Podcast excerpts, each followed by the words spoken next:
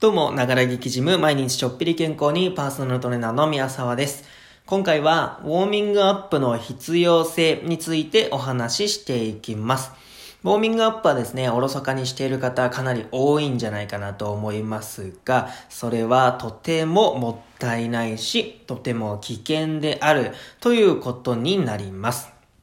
具体的にですね、ウォーミングアップを行うとどういった効果があるかなんですけれども、大きなもので2つ。1つ目は効果、トレーニングの効果が上がりますよ。で、もう1つは怪我のリスク。怪我のリスクが下がりますよ。つまり、安全になり、効果も上がるっていう最高の効果を、え、ウォーミングアップはもたらしてくれるんですね。これがなぜ起こるか、えー、大きな理由は体温の上昇ですね。ウォーミングアップを行うことで体温が上がります。そうなると、こういった怪我のリスクが下がったり、効果が上がったりっていう、えー、様々ないいことが起こるんですね。なぜ起こるか。まずですね、体温の上昇によって関節の中のヒアルロン酸、これの潤滑性、滑りが良、えー、くなります。そうなることで関節の可動域が上がってくれるんですね。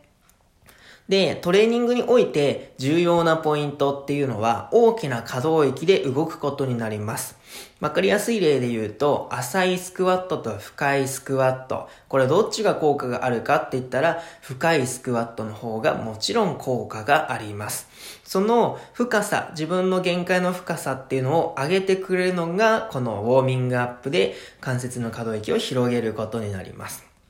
ですので、そういった面でまず効果が上がります。で、怪我のリスクなんかも体温の上昇によって筋肉や、えー、腱、これらの、えー、コンディションが上がります。えー、筋肉っていうのはゴムのような性質がありますので、夏場のゴムと冬場のゴム、これをちょっとイメージしてもらえれば、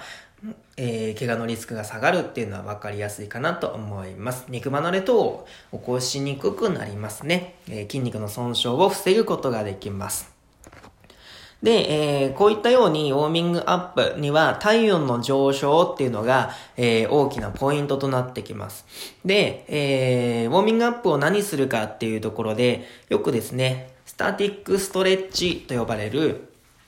えー、一番わかりやすいものだと座って前屈とか、えー、ちょっとゆったりとしたストレッチですね。これを行う方が多くいらっしゃるんですけれども、これは逆効果になってしまうので気をつけた方がいいところです。もちろんですね、このストレッチっていうのには血流の促進等の効果があって体温上昇するんですね。だから体温上昇するからいいんじゃないかって思いがちなんですけれども、これちょっとまた別の観点で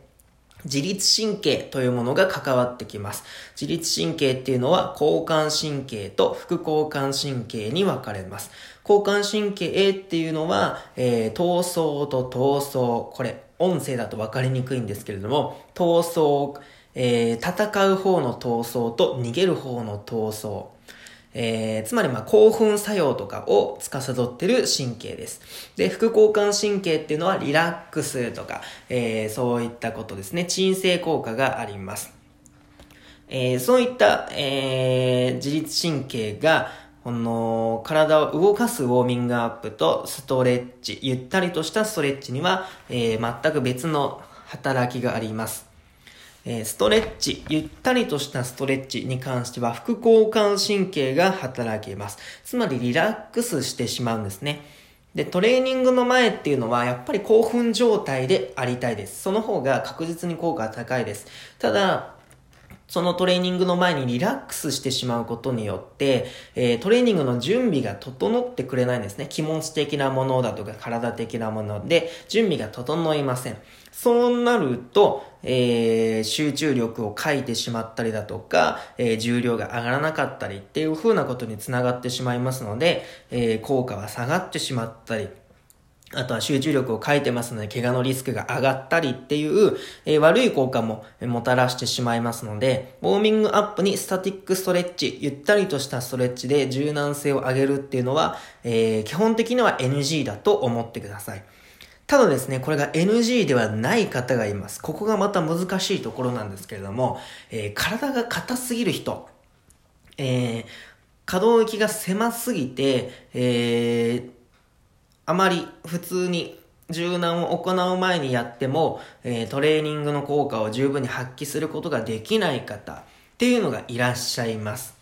そういう方に関しては、ストレッチを行うことによって、えー、可動域を広げるメリット、これと、えー、ストレッチを行ってしまうと、副交感神経優位になってしまうデメリット。この可動域を広げるメリットと副交感神経のデメリット。この二つを天秤にかけてですね、どっちの方を取るか。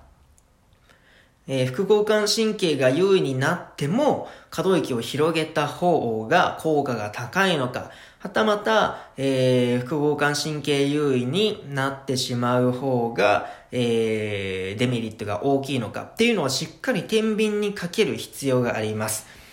そういったですね、意外と細かいところまでしっかり考えてあげて、ウォーミングアップは、えー、それぞれに合ったものを取り入れていただければと思います。以上で今回のお話は終了いたします。またお会いいたしましょう。さよなら。